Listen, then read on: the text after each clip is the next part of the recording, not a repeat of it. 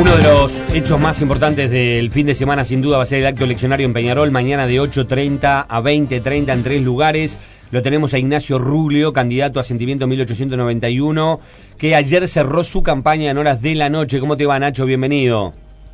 Bueno, buen día, gracias por, por este tiempo y todo bien, arrancando la jornada y a 24 horas ya de, de arrancar el, el acto eleccionario para para que los socios puedan decidir quién va a gobernar el club los próximos tres años. Así que meta a trabajar en eso y, ya queda menos. Bien, ¿Qué, qué, qué destacás del cierre de anoche?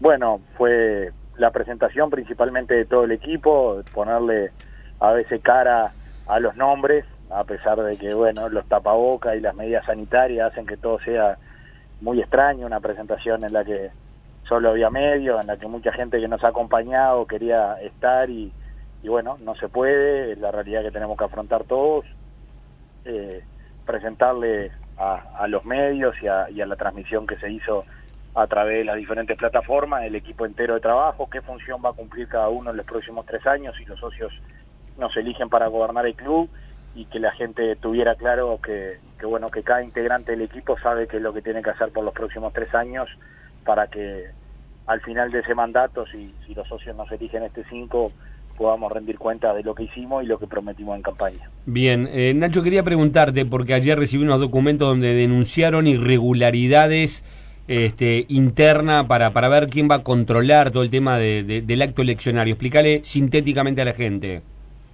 Bueno, básicamente es el cambio de condiciones en el juego 48 horas antes, cosas de la, de la vieja política para, para enredar una elección, cosas que no están buenas, que que, no favorecen a la unidad después, porque todo lo que el socio está pidiendo de unidad, estas cosas las, rompen desde mucho tiempo antes.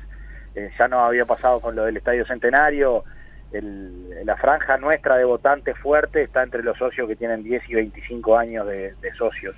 Bueno, ya cuando a ellos nos los mandaron a todos para el campeón del siglo, vimos que venía dirigido y que venía mal, porque es obvio que un, que un sábado sin locomoción especial, mucha gente le va a costar ir a votar allá propusimos el Estadio Centenario, nos dijeron que no, sin ninguna explicación, porque ponían explicaciones de, del Ministerio de Salud Pública que al final no eran ni siquiera reales.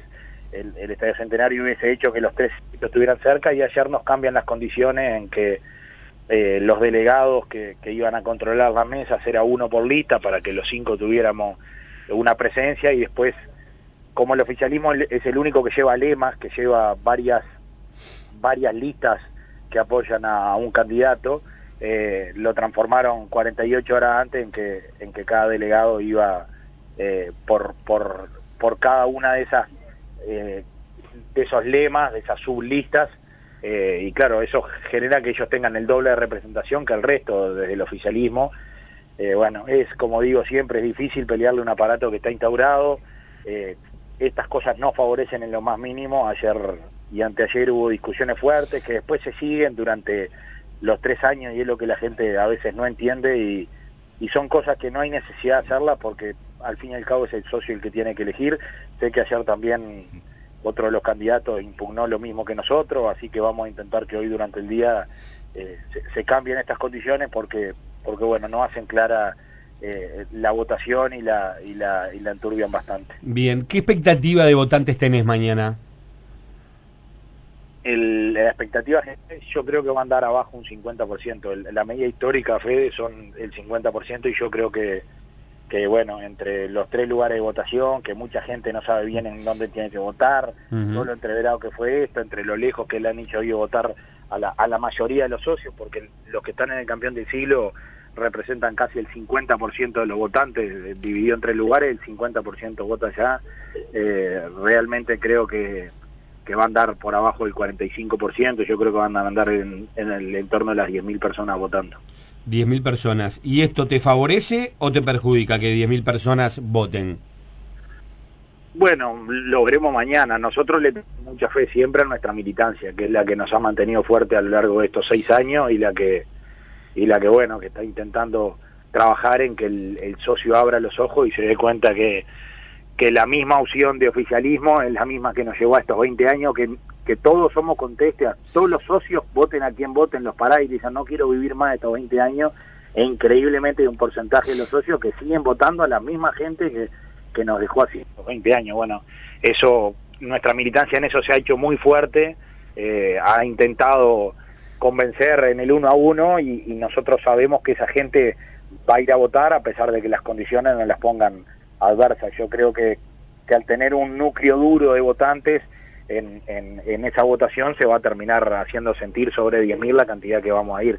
Eh, a Peñarol obviamente siempre le sirve que cuanto más representativa sea, mejor, porque bueno, los socios pagan la cuota para ver el equipo, para, para tener algún beneficio, pero también para poder incidir después en, en las decisiones de quién lo va a gobernar durante tres años. Ayer salió un spot de, de la lista de Juan Pedro Damiani que generó mucha polémica. ¿Qué te pareció a vos en lo personal? Triste. Como, como todo lo que ha hecho el oficialismo estos 20 años, como la culminación de, de decisiones tristes. Y, y, a mí me gustaría muchas veces hablar con esos socios que lo siguen votando para decirle que vamos a seguir teniendo tres años más de esto y, y bueno, el, quienes votan eso nos condenan a un montón a, a, a seguir con, con, con, las mismas cosas que, que, que, han pasado durante todo este tiempo y que terminan pasando ayer. Eh, un spot con bandera del tradicional adversario, eh, con leyendas que, que, hemos peleado años para mostrar que no eran verdad lo que, uh -huh. lo que Nacional hablaba respecto al, al decanato y un montón de cosas. Bueno, me pareció triste y, bueno, son cada cual juega las armas que quiere, pero creo que en general el socio rechazó muchísimo que hicieran una cosa así. Eh, bueno, cada cual decide su, su campaña como la, cómo la lleva adelante. Bien, hay mucha gente que todavía, no sé, me ha pasado con, con algunos ayer y hoy, eh, compañeros de laburo que son de repente socios de Peñarol, en el canal o, o, en otros emprendimientos, que me dicen, todavía no tengo claro a quién votar. Algunos me generan alguna cosa, otros otra. Eh, para los que están dudando, ¿por qué te tienen que votar, Nacho? Y, y, y, los que dudan de Ruglio, porque hay muchos que dicen, pa, le veo empuje, pero me genera dudas algunas cosas de Ruglio. Sí, o tiene 41 años, como dicen, hay que esperarle un tiempo más. Bueno, esas cosas cada cual lo va a evaluar. Mirá, Fede, vos sé que ahora vas a tener a Juan Pedro en un rato. Sí. Eh, ayer, anteayer le entregaron la encuesta de equipos, Suaznavar se la entregó a él y también nos la entregó a nosotros porque las mandamos a hacer ambas, eh, es decir, eh, los dos candidatos. Y, y, increíblemente lo que acabas de decir al inicio de esa pregunta eh, fue una de las cosas que más me sorprendió en, en la encuesta. Es decir, hay casi un 27% a, a un día y medio de la elección que no tiene decidido su voto. Es un disparate gigantesco eh, y bueno, a esa gente es a la que hay que ir a, a convencer, a, a, hablar el último día, a mostrar los planes de gobierno y eso mismo que acabas de preguntar. Bueno, el por qué Rubio eh, es Rubio y su equipo, no es Rubio solo, uh -huh. es como hemos dicho, Bengoechea y Cedrés manejando la parte deportiva. Ayer en el lanzamiento comenté con autorización de él que Pablo, yo tengo una gran relación desde hace muchos años con el Indio Olivera, a quien quiero trabajando en Peñarol como sea, eh, con nuestros juveniles, eh, trabajando sobre el, sobre nuestros defensas, porque tiene muchísimo para enseñar, porque tiene ese don de gente increíble, porque es, es una locura que, que el Indio no esté trabajando ahí. Hace unos días le había dicho que si ganaba quería que, como digo siempre, no, no quiero glorias en mi lista, porque eso es politizarlas, pero sí quiero eh, llenar de Peñarol a Peñarol en puestos rentados, que, que, que, la gente de Peñarol, las glorias, los que nos hicieron grandes, vengan a trabajar al club y nosotros ganamos. Eh, hablé con él porque Pablo me había dicho varias veces, no podemos no tener al Indio Olivera dentro del equipo. Eh, me dijo, estoy Nacho para ir a trabajar al club si, si se te da, y lo mismo que si me llama otra gente para trabajar, lo que más quiero es, es poder enseñar a, a esos juveniles lo, lo que aprendí con los años de, de, hacerlo en cancha. Y bueno, es, es lo que hemos comunicado hasta el cansancio, el, el equipo de, de Bengoechea y, y Cedrés arreglando los aromos, llenar de glorias de vuelta, de glorias que están capacitadas para transmitir enseñanza eh, nuestras, nuestras juveniles y, nuestras áreas de deporte. Eduardo Sainz de Tati Álvaro Queijo al frente de los números del club.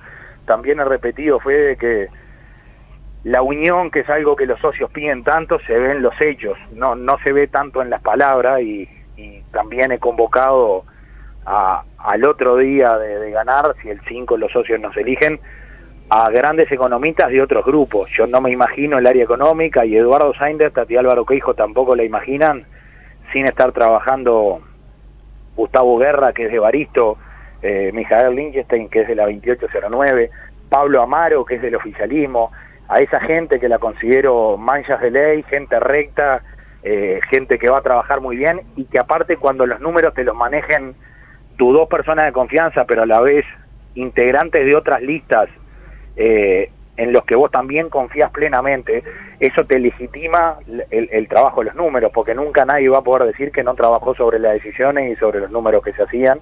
Y bueno, después tenemos a, Marcelo Erlich en toda la renovación tecnológica del club, que, que merece que cuanto antes eh, llegue, a Pati López, a Marisa y a Antonella, trabajando en todo lo que tiene que ver la integración de la mujer, y un montón de áreas sociales del club que, ellas van a ir a desarrollar, a Jorge Niren en área de infraestructura. Es decir, lo que le queremos comunicar al socio es que nosotros, si el 5 nos eligen, el 6 sabemos qué es lo que llegamos a hacer. Y no estamos pidiendo que nos confíen su voto para, para ver si metemos un consejero más o si Rubio en la primera elección sacó 1.250 votos, en la segunda 2.590 y en la tercera mete 3.700 y marca que viene ascendiendo. No, no, esta es la que tenemos que ir a ganar, es la que va a ser un quiebre en la historia del club. Peñarol necesita ese quiebre y, bueno, le estamos pidiendo el voto a la gente para gobernar, no para decir que, que año a año venimos mejorando o elección a elección venimos mejorando nuestra votación. Bien, te hago la última y capaz que es la más incómoda, pero me gusta que aproveches porque yo digo con, la gente que he hablado y también lo que te han trasladado tus rivales, la gran duda por Rubio pasa por tu situación económica, por tu transparencia, de qué vas a vivir mientras que sos presidente, como que todo el mundo tiene esa duda. Tus problemas económicos que vos ya en algún momento los planteaste, eh, como los puede tener mucha gente, pero me parece que es un punto en hincapié que, que, de repente genera mucha duda a la hora de votarte. ¿Vos sos consciente de esa situación? ¿Te han preguntado exactamente, a ver, está bien, vos decís, voy a vivir todo el día para Peñarol, pero ¿de qué vas a vivir vos este, mientras tanto? Y sobre todo, bueno, eh, ¿cómo haces para lograr esa transparencia que de repente en, en tus cosas te costó y de repente ahora en el club, con ese equipo económico que pones a cargo? No, en mis cosas no me costó porque nunca nadie me ha acusado de falta de transparencia. El tema que son esos relatos que se arman como el mismo relato de que Rubio no iba a los consejos directivos cuando era mentira.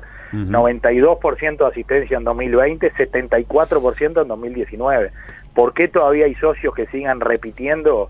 Eh, bueno, porque ellos son inteligentes en, instalar un relato. De la, de la situación o de las denuncias que, que puedan haber tenido, de los problemas que puedan haber tenido el resto de los candidatos, nunca se habló. ¿Y por qué no se habló? Porque nosotros nunca instalamos esos temas porque creemos que realmente le hacen mal a Peñarol. Bueno, más o menos, se habla de varios. ¿eh? ahora va a venir Juan Pedro y le voy a preguntar situaciones que también denuncian sobre él y que obviamente lo, ponen, lo pueden poner en una situación, a ver, no incómoda, pero sí de tener que aclarar. Yo te hago la pregunta concreta. Sí, pero nosotros seguro que, que, nunca trasladamos eso. Ah, y lo que puede ser, sí. y, lo, y lo que sí es real es que eso no es verdad. Lo que sí hicieron públicamente, y está muy bien que lo haga Federico, porque ustedes en realidad tienen que preguntar lo que la gente pregunta, así que nadie se tiene que ofender por eso, es eh, em, una de mis empresas, que por suerte con las otras vivo bien, normal, pero es una empresa de espectáculos, es decir, no es que se pararon los espectáculos o que se paró el turismo en, en, Uruguay, se paró en el mundo. Entonces, realmente fue bastante eh, desgraciada la, la la actitud de compañeros de directiva haciendo filtrar cosas que en realidad no cuentan la verdad. Es decir, bueno, seguro que del momento que no va a haber espectáculos masivos por ya, ya no lo hubo por 2020. Imagínate que si vos señaste grandes espectáculos en 2019, en septiembre, octubre y noviembre, y en, en febrero te cancelaron todo eso y te dijeron, mira, no vamos a devolver la seña hasta que podamos visitar tu país. Y vos decías, bueno, capaz que a final de 2020 lo pueden hacer porque la pandemia ya irá a estar terminada. Y en realidad estamos a final de 2020 y lo que está haciendo la pandemia cada vez incrementarse más. Eh, bueno, es simplemente de una empresa en particular. Son las cosas con las que hay que convivir y vuelvo al inicio de nuestra charla recién, Fede. Estas son las cosas que después, aunque alguien te construya un discurso de unidad precioso y haya socios que compren que, que hay compañeros que realmente quieren la unidad, cuando sus jefes de campaña o, sus mandos medios se encargan de filtrar estas cosas hasta más no poder, sin contar el total de la verdad, es decir, contando medias partes, lo único que generás es el romper después, porque cuando los socios te paran en la calle y te dicen, por favor, únanse, y vos te parás 20 minutos mano a mano y decís, vos, pero pará, vos ya las cosas que me hacen a mí las empezás a contar, vos, vos creés que así construís unidad, y a veces la gente dice, no, está bien difícil, bueno, está bien difícil, hay que seguirlo intentando, hay que respirar, hay que hacer lomo duro, como se dice, y realmente, aunque estas cosas pasen, al otro día de, de ganar la elección por nosotros, o en caso de que no la ganemos, hay que respirar hondo, intentar dejar esas cosas atrás y pelear por el bien de Peñarol, que si seguimos desunidos y si seguimos con, con estas cosas, lo único que vamos a lograr es llevar agua al molino de enfrente, que es lo que ninguno de nosotros queremos. Bueno, muy bien, Nacho. Gracias por estar, mucho éxito y mañana estaremos con toda la cobertura de lo que es las elecciones de Peñarol y seguimos charlando en las próximas horas. ¿eh? Un abrazo grande, gracias por este tiempo, gracias por siempre habernos dado espacio. Me he encargado de, de agradecerlo en los diferentes medios porque, bueno, los socios, la forma de enterarse de nuestro pensamiento, de las cosas que le dicen, las cosas que son verdad, las que no, los equipos de trabajo de cada uno es a través de, de ustedes, así que eh, gracias por habernos dado la oportunidad y mañana todo el mundo a votar. No esperen tres años a estarse quejando todo el tiempo de que este no es el Peñarol que quieren o, de llenar las redes sociales o, las cadenas de WhatsApp o los asados de amigos de, de indignación. Mirá dónde está nuestro Peñarol, mirá lo que han hecho con nuestro Peñarol. Si mañana no se toman una hora para ir a votar y convencen a sus amigos y pasan a buscar el que no tiene transporte y van y mañana, como se dice en el truco, echan al resto, después eh, no tiene sentido estarse quejando tres años de, del Peñarol que hace 20 años que tenemos, que no queremos y que tenemos la oportunidad mañana de cambiarlo y que solo hay dos caminos, que eso, seguir con lo mismo, con, con la fórmula de Damián y de Tealdi, o cambiar porque eso muestra esa, esa encuesta de la que te hablo, que mañana se va a polarizar como hacía muchos años no pasaba entre dos grupos que tienen prácticamente la misma votación de entre cuatro y cinco consejeros cada uno. Juan Pedro va para ahí, él tiene la misma encuesta, él te va a decir que así son los números y que y que bueno y que mañana la gente tome elección entre entre qué camino quiere. Gracias, un abrazo Nacho, gracias por estar.